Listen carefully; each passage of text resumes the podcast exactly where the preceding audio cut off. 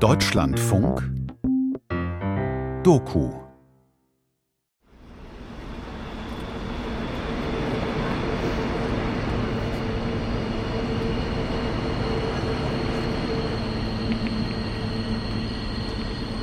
Morgens um halb zehn in Deutschland, nahe Hamburg. Züge fahren ruhig ein, aus denen eine Handvoll Fahrgäste steigen.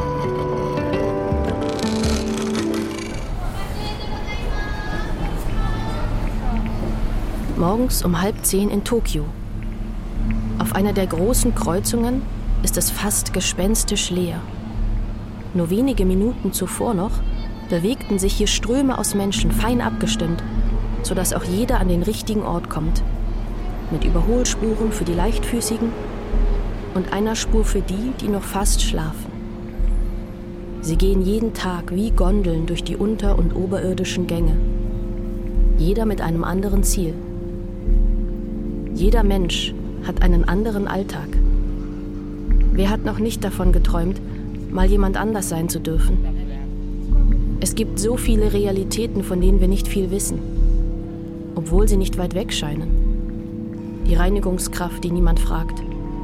Der Bestatter, der privateste Familienverhältnisse kennt, über den aber selbst nichts bekannt ist. Was hat die Hebamme heute gesehen? Wo gehen sie hin? Was für Leben leben sie? Tagtäglich. Morgens um halb zehn. Arbeitswelten in Deutschland und Japan. Von Julia Shimura.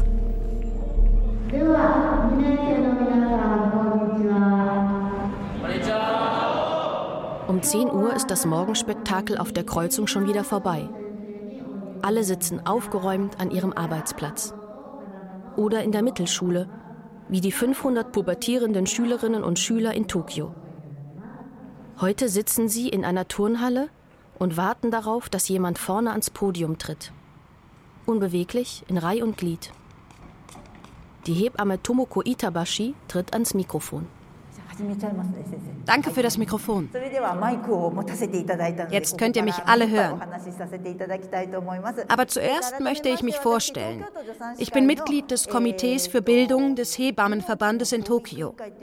Es gibt dort ein Ausbildungsprogramm und dafür bin ich seit 13 Jahren als Hebamme tätig. Mein Name ist Itabashi. Schön, euch kennenzulernen.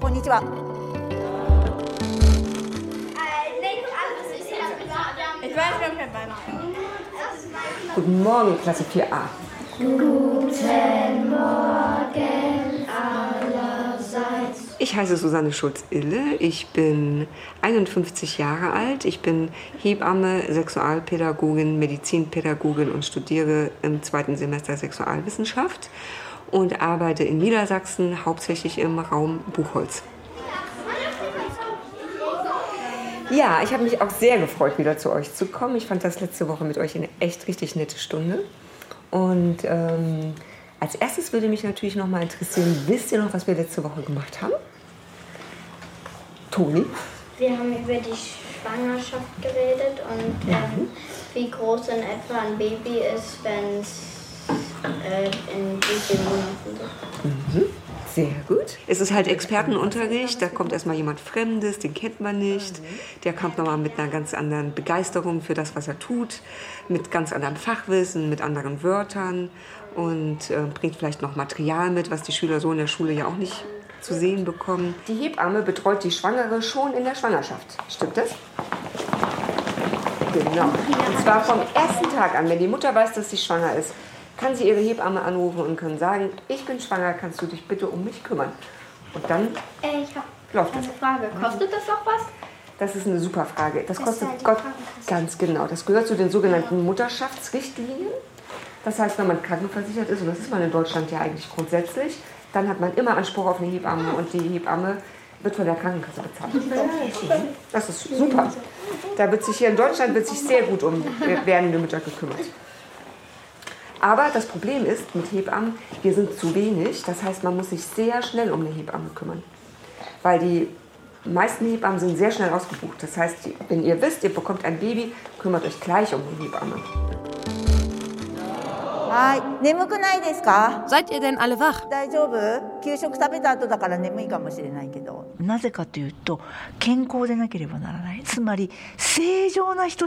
Nur gesunde Frauen mit einem normalen Verlauf können in Japan in Hebammenkliniken gehen. Schon eine Blutarmut ist zum Beispiel nicht normal. Diese Mütter müssen daher sehr auf ihren Körper achten, wenn sie schwanger sind. Sie müssen sich so gut wie es geht auf die Geburt vorbereiten. Das machen nicht viele. Die meisten gehen lieber in ein Krankenhaus, weil es dort eben medizinische Betreuung durch Ärzte gibt.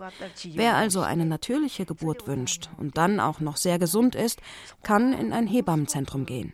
Aber da sie so sehr auf ihre Gesundheit achten müssen, ist die Zahl sehr gering.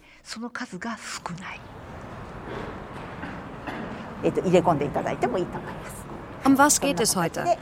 Ich möchte heute über die Geburt eines Kindes sprechen und über die Sorgen und Ängste, die dazugehören. Euer Körper wird sich von hier an verändern oder tut es schon. Dabei möchte ich euch heute mit Rat und Tat beistehen. Denn wenn es auch Dinge wie Geschlechtskrankheiten gibt, die eine wichtige Rolle bei dem Thema Sexualität spielen, solltet ihr euch bitte eins merken.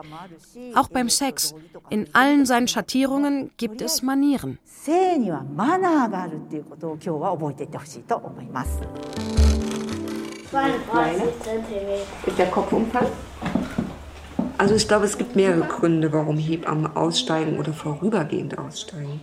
Einerseits sind Hebammen ja, wie wir wissen, häufig Frauen, die selber in der reproduktiven Phase sich befinden. Das heißt, die bekommen dann selber Kinder, reduzieren ihre Arbeit und die Männer gehen weiter Geld verdienen. Hängt natürlich auch damit zusammen, dass die Hebammen in der Regel auch nicht so toll verdienen im Vergleich vielleicht zu ihrem Partner. Die Bezahlung ist äh, verbesserungswürdig, vor allen Dingen für den Aufwand, den wir auch oft betreiben. Und wir arbeiten am Wochenende, wir arbeiten feiertags, wir arbeiten Silvester, Weihnachten, an den Geburtstagen unserer eigenen Kinder.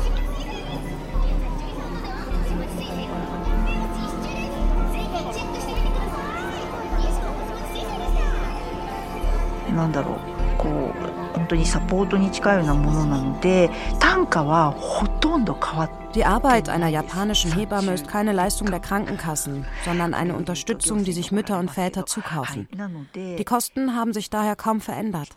Der Hebammenverband wird sicher sauer sein, dass ich das hier sage, aber es ist hart, wirklich. In der Stillberatung musste ich zum Beispiel meine Preise ein wenig anheben, um sie den Preissteigerungen anzupassen.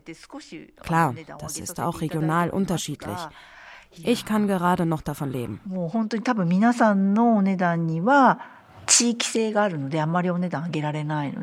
Es ist schwer, freiberuflich als Hebamme tätig zu sein. Na, das Beste ist, als Hebamme in einem Krankenhaus zu arbeiten. Als Hebamme freiberuflich tätig zu sein, heißt 365 Tage im Jahr selbst Arbeit suchen. Keine Absicherung für irgendetwas zu haben. Also muss ich rausgehen und mir immer wieder Arbeit suchen. Das ist wirklich anstrengend, weil die Nachfrage so gering ist. Und es ist nicht rentabel. Geburtshilfe ist einfach ein Minusgeschäft für die Krankenhäuser. Die Krankenkassen zahlen wenig Geld für gute Geburtshilfe und bezahlen viel Geld für medizinisch stark intervenierte Geburtshilfe. Also je mehr Komplikationen, je mehr Eingriffe, je mehr operativ geburtshilflich gearbeitet wird, umso rentabler. Das heißt, es konzentriert sich immer mehr auf Geburtszentren, wo viel Erfahrung mit komplizierten Geburten stattfinden. 30代、今40代が増えてきてます。 Es gibt immer mehr Mütter in ihren 30ern und 40ern, die das erste Mal ein Kind bekommen. In Japan übernimmt seit kurzem die Krankenkasse die künstliche Befruchtung, und viele Paare nehmen die Anstrengungen auf sich, mit dieser Behandlung ein Kind zu bekommen. Und dann gibt es noch Paare, bei denen beide berufstätig sind und die wegen der schlechten wirtschaftlichen Lage in Japan nicht einfach mit der Arbeit aussetzen können.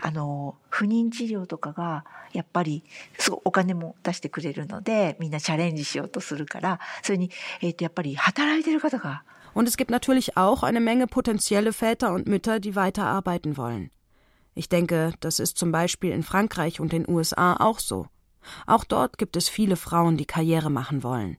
Das erfordert viel Beharrlichkeit. Das Alter, in dem die Menschen Kinder bekommen, wird dadurch immer höher.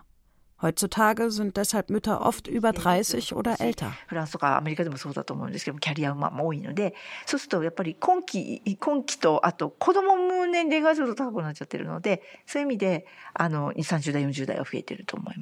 Und weil wir so wenig Nachwuchs haben, kann ich euch nur empfehlen, überlegt doch mal, ob das nicht ein Beruf für euch ist. Wir brauchen neue Hebammen.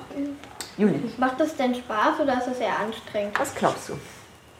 Spaß. Also ich glaube, es ist ein schönes Gefühl, wenn man weiß, dass man anderen geholfen hat. Total. Das ist das Allertollste an dem Beruf, ist, dass, dass er sich sehr sinnvoll anfühlt.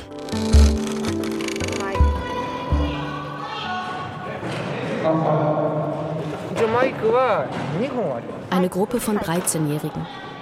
Sie reden wie aus der Pistole geschossen. Ja, der Vortrag hätte ihnen gefallen, sie hätten so viel gelernt, fänden das alles sehr informativ. Alles brave Antworten.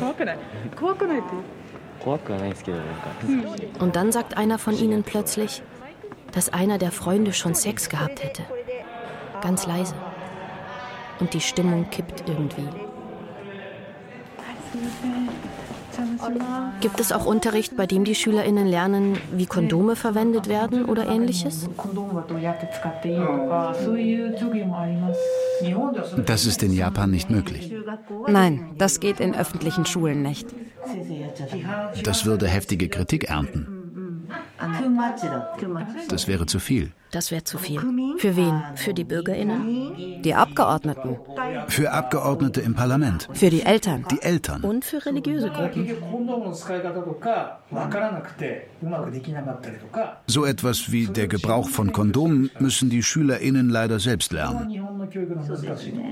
Auch in der Oberschule. Das ist eine Schande im japanischen Bildungswesen. Wenn ich in die Oberschule gehe, zeige ich die Benutzung von Kondomen an einem Modell. Das Lehrpersonal darf das nicht machen. Nur wenn ich den Unterricht übernehme, können die Jugendlichen das lernen. Das ist der einzige Weg. Wenn das Lehrpersonal das den jungen Menschen beibringen würde, gäbe es schnell ein echtes Problem. In privaten Schulen ist das übrigens was anderes. Da ist es okay. Der Staat hält da die Hand darüber. Er legt den Lehrplan fest. Wir können nichts lehren, was nicht auf dem Lehrplan basiert, also sind uns die Hände gebunden, auch wenn wir das wollten. Das ist doch ein Widerspruch, oder? Ja, absolut. Nur wenn die SchülerInnen ins Krankenzimmer kommen und etwas fragen, kann man ihnen helfen. Das geht nur im 1 zu 1 Gespräch. Aber im Schulunterricht geht das nicht.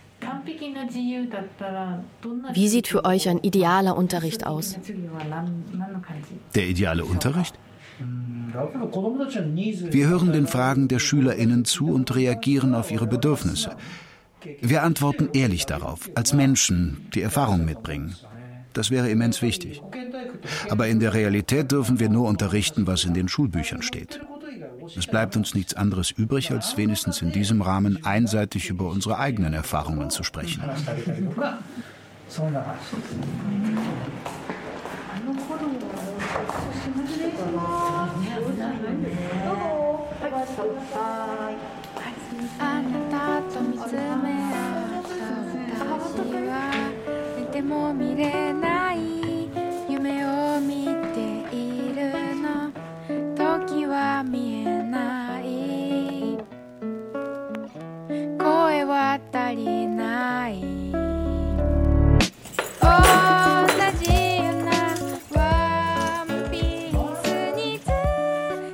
Ein schöner Sommertag in einem sehr zentralen Viertel in München. Ein großes Museum, teure Restaurants und viel Grün. In dem Hinterhof des Wohnhauses, in das Romi geht, zwitschern Vögel.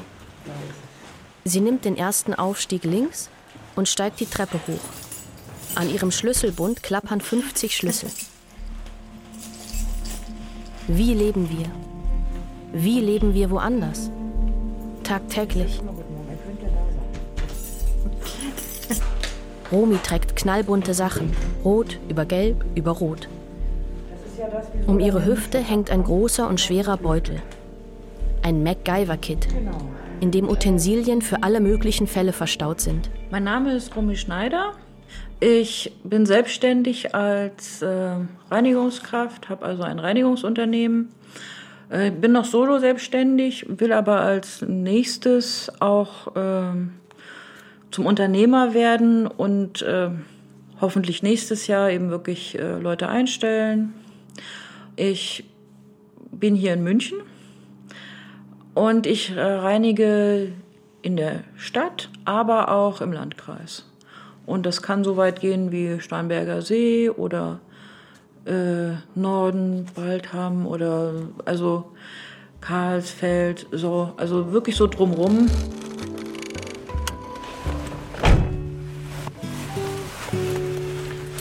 Eine zierliche Gestalt in einem türkisblauen Overall steigt ein. Der Sitz des kleinen japanischen Leichtwagens erscheint immer zu groß für sie. Mit schmalen weißen Fingern dreht Ito-san den Schlüssel um, startet das Auto und fährt routiniert los. Ich bin jetzt 26. Wirklich? Ja, Und du machst das jetzt drei Jahre? genau. Warst du auf der Uni? Ja, ich arbeite, seit ich den Abschluss gemacht habe. Ich war auch Osteopathin. Ich gab Massagen, Körperpflege. Also quasi eine Reinigungskraft für den Körper. Aber es ist auch ein bisschen anders. Und dann eine neue Arbeit? Ja, genau. Wolltest du Reinigungskraft werden? Nein. Warum doch? Wenn ich ehrlich bin, dann sind es die Menschen, mit denen ich arbeite.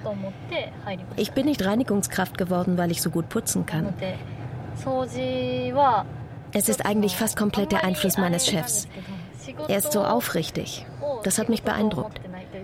Ich wollte auch so leben, so entschlossen. Putzen ist nur der Weg dahin. Es fühlt sich auch gar nicht an wie Arbeit. Klar, Arbeiten ist fürs Leben wichtig. Manchmal ist es auch hart, aber ich will fürs Leben lernen.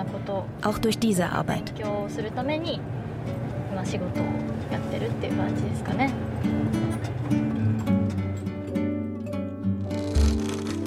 Man hat hier doch schon in den meisten Bereichen gute Takte und da, wo die nicht so gut sind, also wo dann bloß einmal die Stunde äh, ein Bus hinfährt, da holen mich dann die Leute ab und das ist dann wieder mit dem Auto.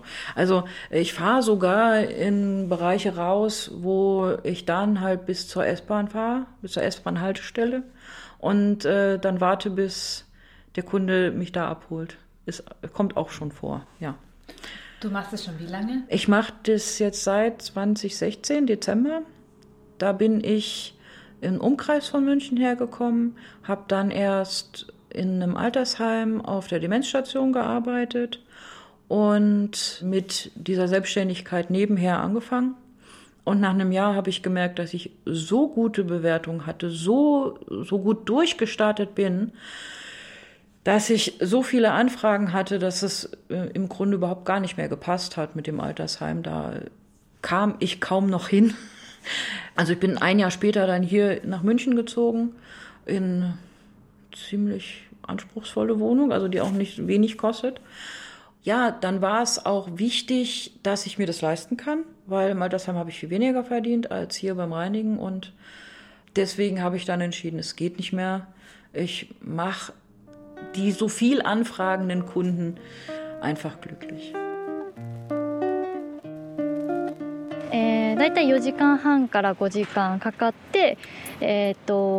Für eine Stunde etwa 80 Euro. Das ist ein guter Preis für uns.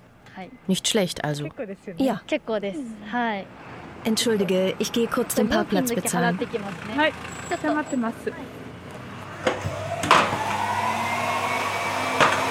habe Sozialpädagogik studiert, Sozialwesen. Das ist Sozialpädagogik und Sozialarbeit in einem Studium. Genau. Ja, deswegen habe ich ja gesagt, ich könnte auch ein Heim leiten. Also so ein, so ein Altenheim, ein Jugendheim oder sowas. Oder so eine Betreuungseinrichtung für Behinderte oder Alte aufmachen.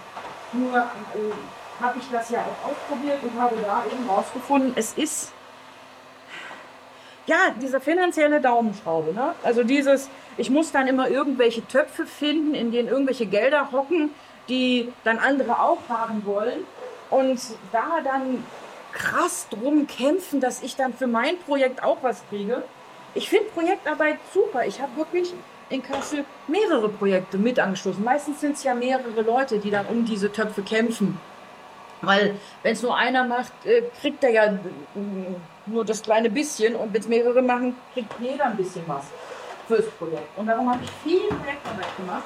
Aber im Endeffekt ist es eher, dass man Herzblut reinsteckt, aber finanziell kommt kaum was raus. Also doch, das Ding läuft, ja, aber das war es dann auch.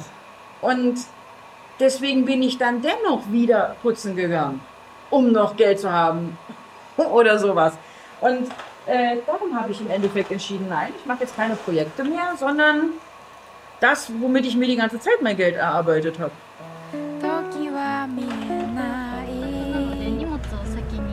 Wir sind da. Ich lade das Gepäck aus und parke den Wagen.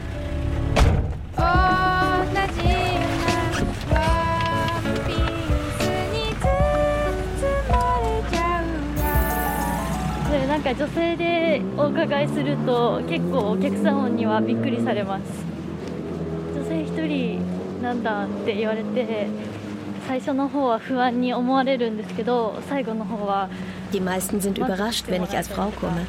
Anfangs bemerke ich auch oft Unsicherheit, weil ich alleine komme. Aber am Ende sind die meisten doch zufrieden. Ich gehe die Arbeit mit dem Vorsatz an, das Bild vom Anfang am Ende widerlegt zu haben. Diesmal geht es um eine Klimaanlage, das Bad und die Küche. Das ist für die Klimaanlage wichtig. Ein Hochdruckreiniger.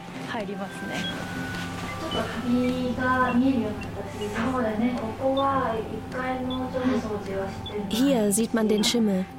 Oh ja, ich habe hier nie geputzt. Alles klar, dann fange ich mal an. Als erstes kümmere ich mich um die Klimaanlage.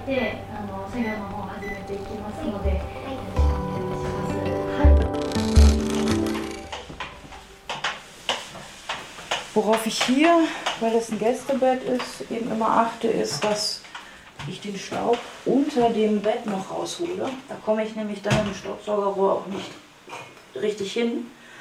Und ich weiß ja nicht, wann hier wieder Gäste übernachten. Und es wäre fatal, wenn dann irgendwelcher Staub da hinten durchkäme. Ich möchte ja schon, dass sich Gäste hier wirklich wohlfühlen. Und darum sehe ich hier auch immer zu, dass der Staub nicht so überhand nimmt. Wobei das hier nicht so sehr staubt, weil hier äh, der Schrank ja meistens zu bleibt. Es übernachten hier nicht so oft Gäste, das merke ich auch. 一回冷房使えばワンシーズン夏使えばカビは Eine Jahreszeit. So lange dauert es, bis der Schimmel in Japan zurückkommt. Auch wenn man ihn nicht sieht, er ist da. Er kommt so schnell zurück, weil die Luftfeuchtigkeit so hoch ist. Oder es ist Regenzeit. Was man auch macht, er kommt garantiert wieder. Ja, also dadurch, dass ich Alltagsbegleiterin bin und sowieso auch im Leben viel erlebt habe, ist mir nichts Menschliches fremd. Also es ist ja auch eine hauswirtschaftliche Ausbildung. Es ist schon Hauswirtschaft oder äh, so Butler, ne? also oder äh, wie man das früher hatte, äh, so bei Adligen, dass die, die, die höher gestellten Adligen jemanden niedergestellten Adligen hatten, der dann äh, in Stellung war. Also man war in dem Haushalt und hat den Haushalt von demjenigen geführt, aber auch geholfen, die Kleidung anzuziehen, äh, das Waschen mitgeholfen, die Haare. Also teilweise hatten die ja riesig lange Haare, da das Haare war schon einen Tag gedauert.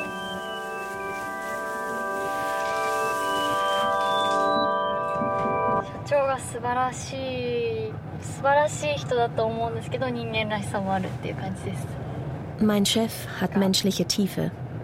Das mag ich so an ihm. Wie soll ich das ausdrücken? Er ist sich selbst treu. Das heißt nicht, dass er anderen eine Last ist, das nicht. Er ist gründlich und hat eine Meinung und hat trotzdem Respekt für andere.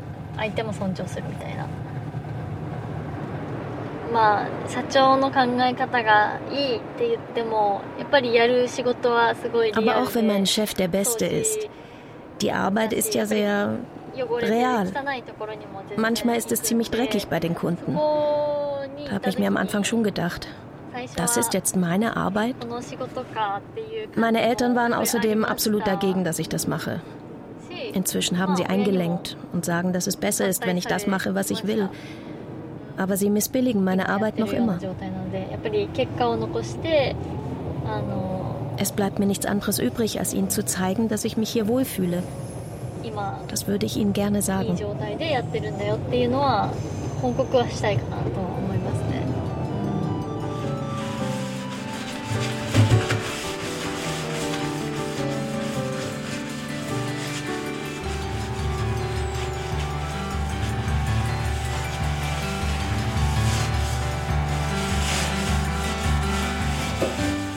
Eine meiner Kunden hat tatsächlich gefragt, ob ich helfe Haare waschen.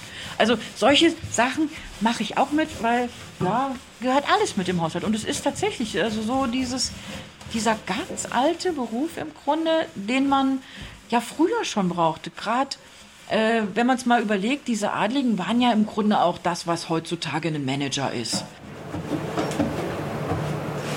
Die Rechnung beträgt 370 Euro. Kann ich mit Kreditkarte bezahlen?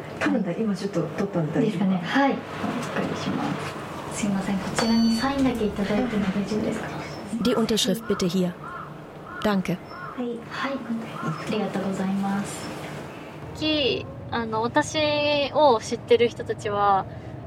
Viele meiner Freunde waren sehr erstaunt, als sie hörten, dass ich eine Reinigungskraft bin. Sie finden das immer noch fragwürdig. Ich erzähle Ihnen aber nicht viel aus meinem Alltag.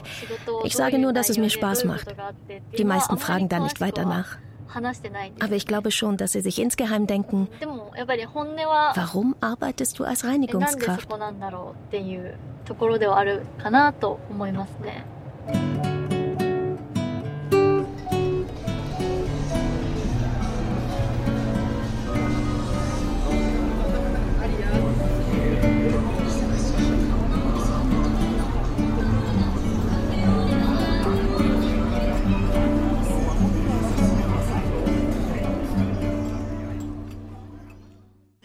Finde, es ist mehr.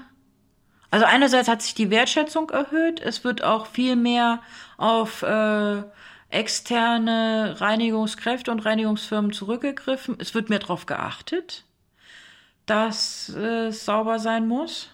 Das hat sich auch sehr verändert. Der Anspruch, also der ist höher geworden. Und eben auch das Geld, was wir bekommen. Also es ist der Anspruch der, an die Sauberkeit, die, die man bieten soll, größer geworden und eben auch, dass jetzt doch keiner mehr für 5 Euro putzt die Stunde. Wurde spät, oder? Oh, Das ist okay.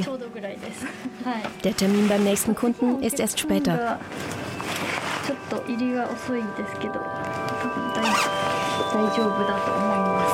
Ich hätte es eigentlich gern, dass ein bisschen mehr Unterstützung auch von, von Regierungsseite da wäre, dass wir es vielleicht noch ein bisschen leichter hätten mit, mit Steuer, vielleicht gerade, wir sind ja mobile Reinigungskräfte, dass sowas auch anerkannt werden würde, dass man ja so viel unterwegs ist.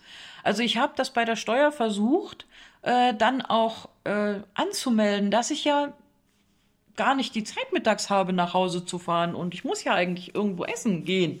Und ich bin ja unterwegs bei den Leuten und muss ja meine Arbeit da auch schaffen und kann mich da jetzt nicht äh, irgendwie mich an den Herd der Leute stellen und da kochen.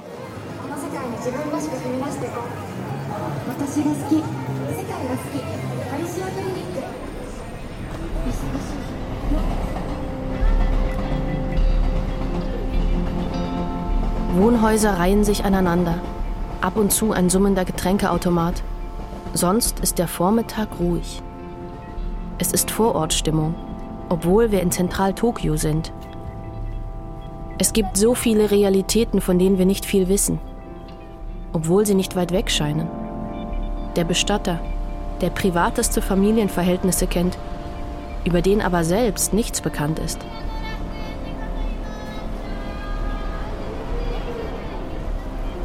Kleine Gruppen von Studierenden gehen am Flussufer entlang. Bei der nächsten Weggabelung kurz vor der Uni biegt eine kleine Gasse nach rechts ab. Am Ende steht ein Eckhaus, mit schwarzem Holz verkleidet. Ein modernes Gebäude. Darauf steht Chateau Bestattungen.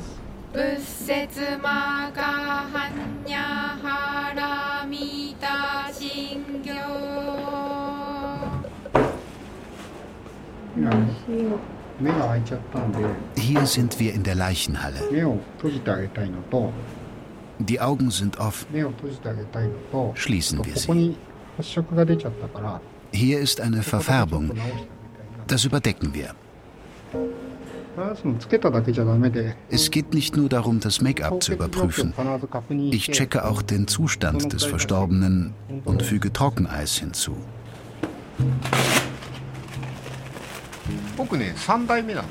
Ich bin die dritte Generation. Mein Großvater kaufte das Bestattungsunternehmen. Er machte fast alles. Ein Mann mit vielen verschiedenen Berufen. Es sieht nach viel Make-up aus, aber sonst sieht man die Verwesung. Meine Großmutter kam aus einer Badehausfamilie. Sie betrieben ein Cento. Zu dieser Zeit war in dieser Branche viel Geld vorhanden. Sie hatte geerbt und gemeinsam mit meinem Vater beschloss sie, ein Bestattungsinstitut zu kaufen. Das war im fünften Jahr Showa, also 1930.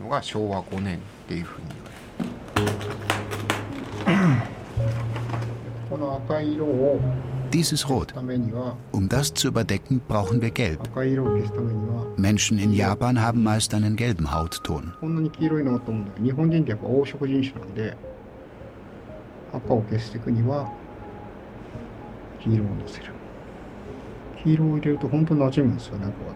Es muss erst ein Tag in der Kühlung vergehen, bis man die Verwesungserscheinungen sieht.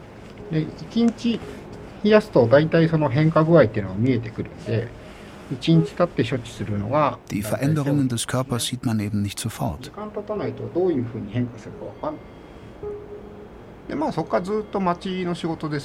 Von da an waren meine Großeltern in Tokio.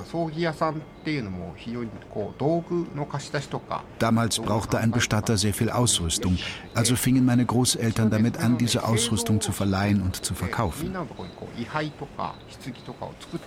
Erst nach und nach wurde es ein normales Bestattungsunternehmen. Und ich bin die dritte Generation.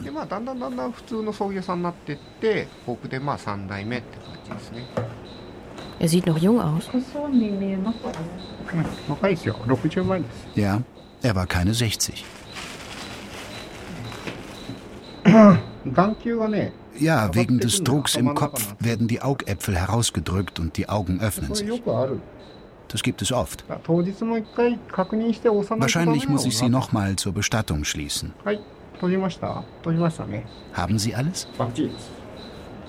Okay, dann schließen wir den Deckel. Entschuldigen Sie, dass es ein wenig gedauert hat.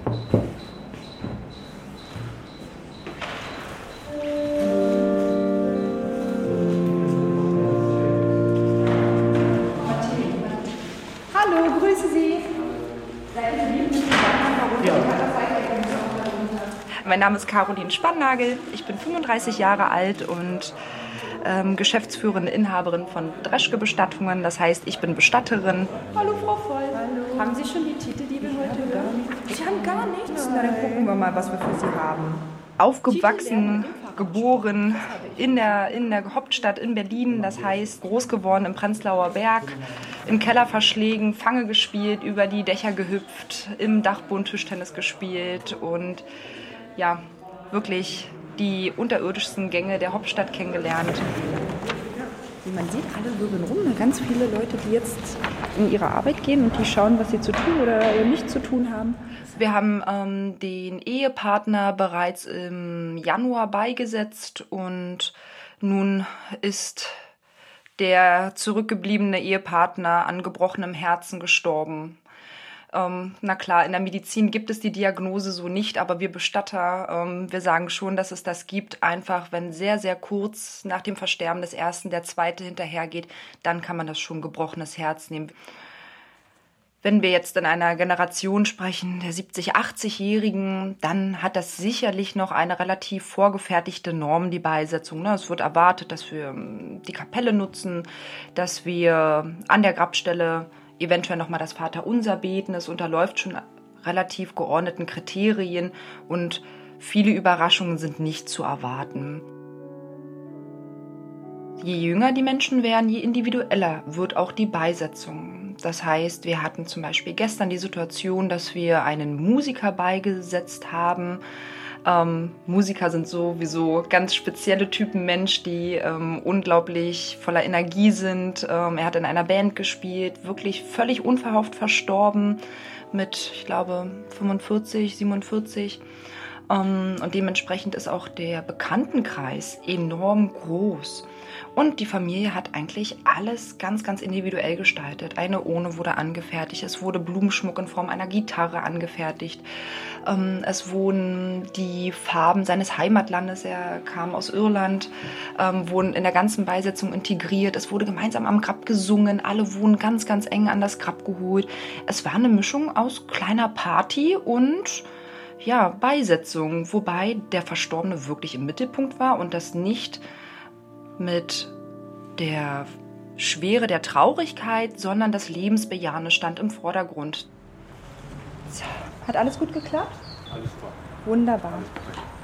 Dann gehen wir nochmal zur Grabstelle. Ähm, bis zur Bank hier vorne, denke ich, ist es okay. Und dann Ganz viel spielt Erziehung eine Rolle.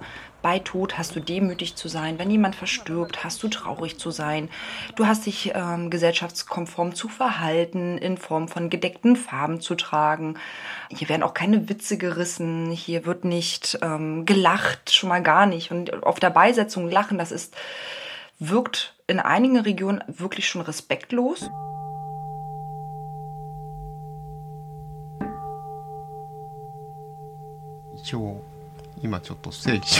Moment.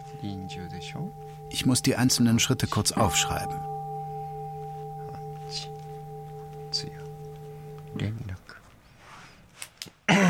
Gut. Dann los. 整いました。じゃあ行きましょうか。はい。えっ、と、日本のお葬式っていうのは、 Bei japanischen Bestattungsriten gibt es viele Besonderheiten. まず、 Erstmal, und das ist wahrscheinlich überall gleich, versammeln sich die Angehörigen am Sterbebett. Da es noch eine Weile bis zur Bestattung dauert, ist es üblich, die verstorbene Person zu Hause aufzubahren.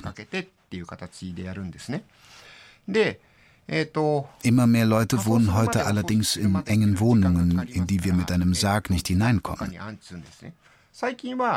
Daher gibt es immer mehr spezielle Einrichtungen, sogenannte Bestattungshallen, bei denen man die Räume für die Aufbahrung mieten kann.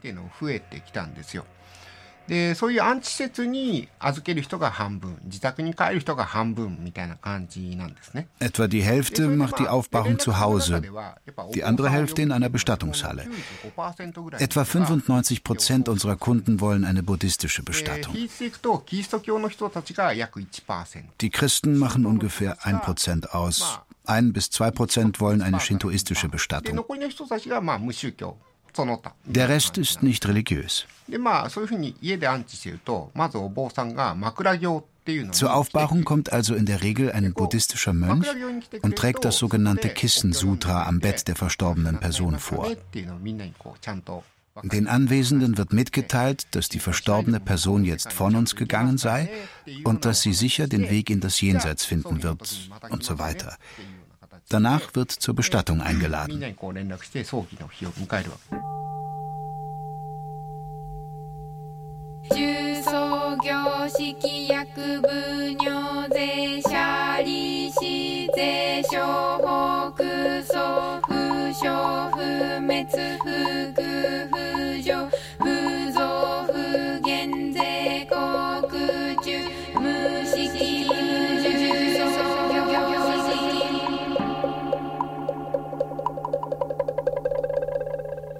In der deutschen Bestattungskultur, ich nehme ein großes Wort für das, was so nicht richtig vorhanden ist. Die Deutschen haben keine wirkliche Bestattungskultur, die Bayern vielleicht noch am ehesten, aber wir hier in Berlin nicht so viel. Es ist eher undenkbar, während der ganzen Trauerfeier den geöffneten Sarg zu haben.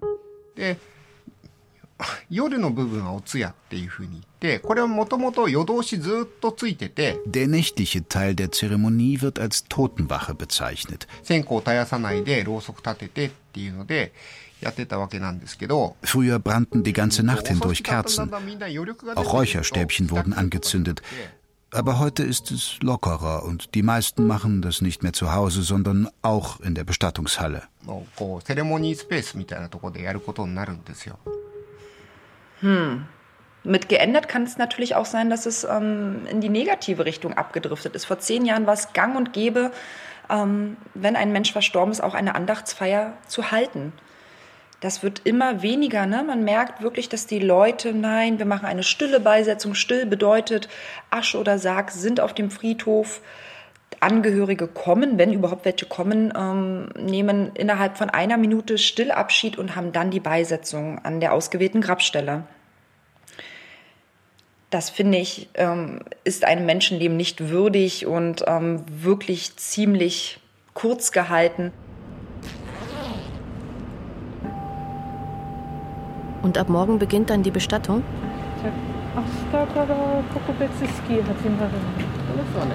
明 Nein, dieser Mann wird sofort eingeäschert, auf Wunsch der Familie.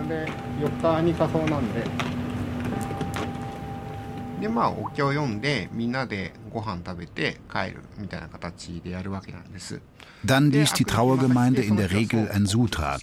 Anschließend essen sie gemeinsam zu Abend und dann gehen alle nach Hause. Am nächsten Tag kommt man wieder für die Bestattungszeremonie zusammen, bei der die eigentliche Sutra-Rezitation stattfindet. Das heißt, in Japan wird dem Verstorbenen während der Bestattungszeremonie ein neuer Taufname gegeben. Das nennt man Okaimyo. Der neue Name soll bedeuten, dass der Tote jetzt ein Jünger und Schüler Buddhas geworden ist.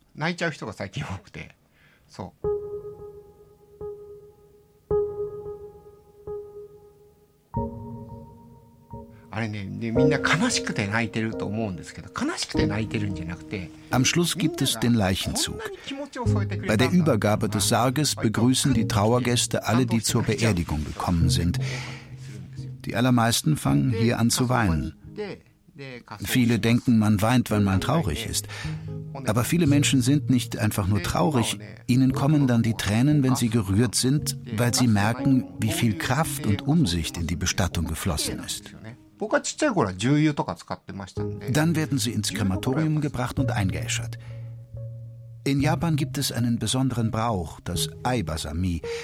Zwei Personen ergreifen mit sehr großen Stäbchen die verbrannten Überreste, also die Knochen. Gemeinsam legen sie die größten Knochen in eine Urne. An diesem Tag findet meistens noch ein weiterer buddhistischer Gedenkgottesdienst namens Shonanoka statt. Übersetzt heißt das die ersten sieben Tage. Dann wird wieder mit allen zu Abend gegessen. Indem sie essen, nehmen die Menschen Abschied von den Toten. Danach werden die sterblichen Überreste 49 Tage lang zu Hause aufbewahrt. Fast 100 Prozent nehmen die Urne nach der Einäscherung mit nach Hause. 仮装しましたそれで一回家に帰りますっていうのがほぼ100%ですよ徳阿のくたら三脈三菩提高知般若波羅蜜多世大神衆世大 Bis vor einigen Jahren war es den Bestattern ja noch ähm, erlaubt, ähm, Kleinstmengen an Asche zu nehmen, um sie in eine Art Andenkenschmuck, in Handschmeichler, in ähm, glasverarbeiteter Form den Angehörigen als Andenken mitzugeben. Das Bestattungsgesetz wurde in die Richtung hin verschärft, dass man das nicht mehr darf. Also die gesamte Asche nach dem Kremieren ist beizusetzen. Dementsprechend nutzen wir jetzt die Handschmeichler, um eventuell einen Ehering dort einzusetzen, die Uhr, die letzte Haarlocke, einen persönlichen Gruß, ähm, eventuell eine getrocknete Blume vom Sargschmuck all diese Sachen können jetzt dafür verwendet werden, um nochmal eine Verbindung herzustellen, um sich haptisch auch mit dem Thema auseinanderzusetzen. Also,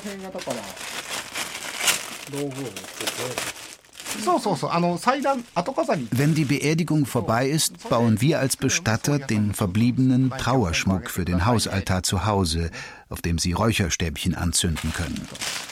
Das sind alles Sachen für den Hausschrein Butsudan. Hier ist ein Mokogio. Das hört sich so an.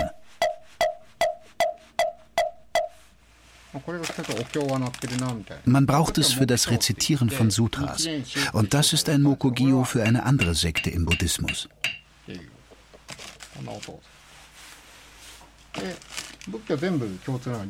Alle Sekten verwenden die gleiche Glocke. Der Ton ist Geschmackssache. Die große macht einen tiefen Ton. Die kleinen haben einen hohen Ton. Die sind alle verschieden, auch abhängig von der Dicke. Interessant ist, dass auch der Klöppel einen Unterschied macht. Bis jetzt waren die Töne eher weich. Es gibt aber auch einen harten Ton mit diesem Klöppel. Ganz anders, oder? Hier nochmal hoch. Es gibt Priester, die mögen die und Priester, die mögen eine andere.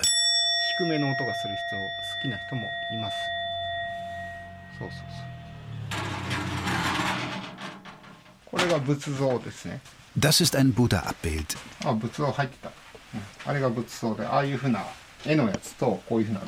Das gibt es als Bild wie hier oder als Statue.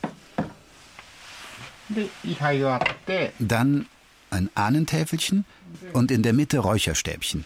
Ja, so ungefähr. Und eine Kerze.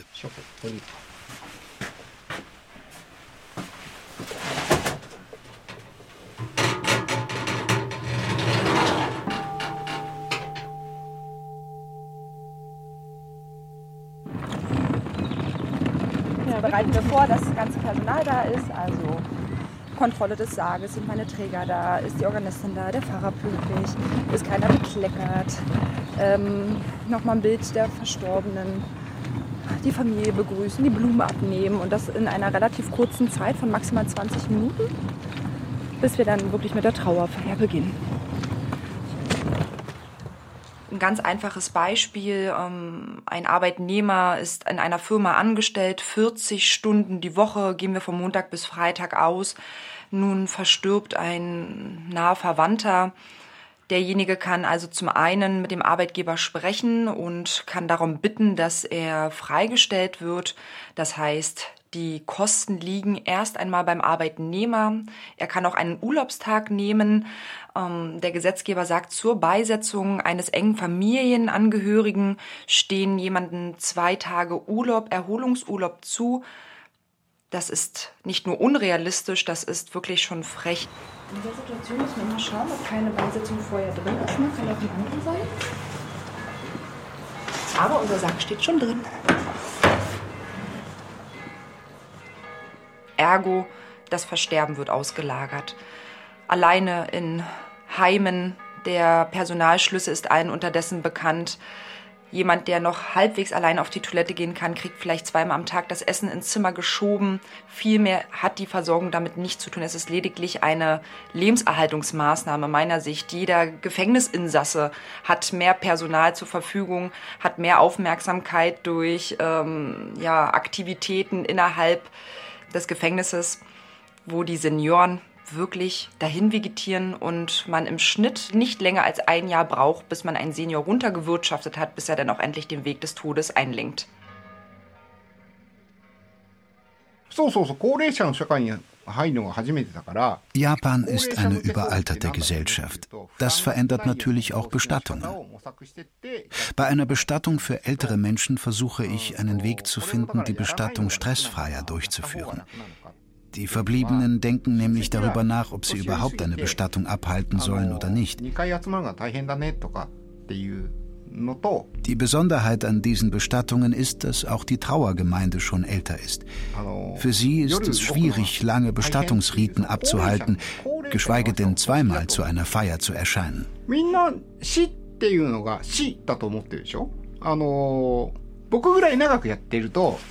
Man denkt, der Tod ist der Tod.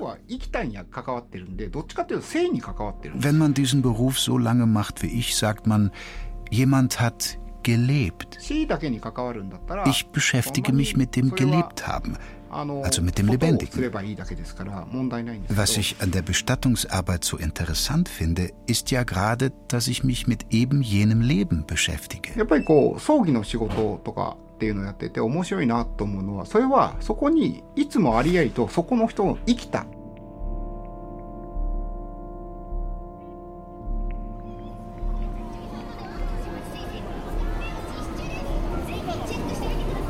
Morgens um halb zehn. Arbeitswelten in Deutschland und Japan. Von Julia Shimura. Es sprachen Carolina Horster, Sigrid Burgholder, Lisa Biel und Tom Jacobs. Ton und Technik Christoph Rieseberg. Regie Giuseppe Maio. Redaktion Jenny Marrenbach. Produktion Deutschlandfunk 2022.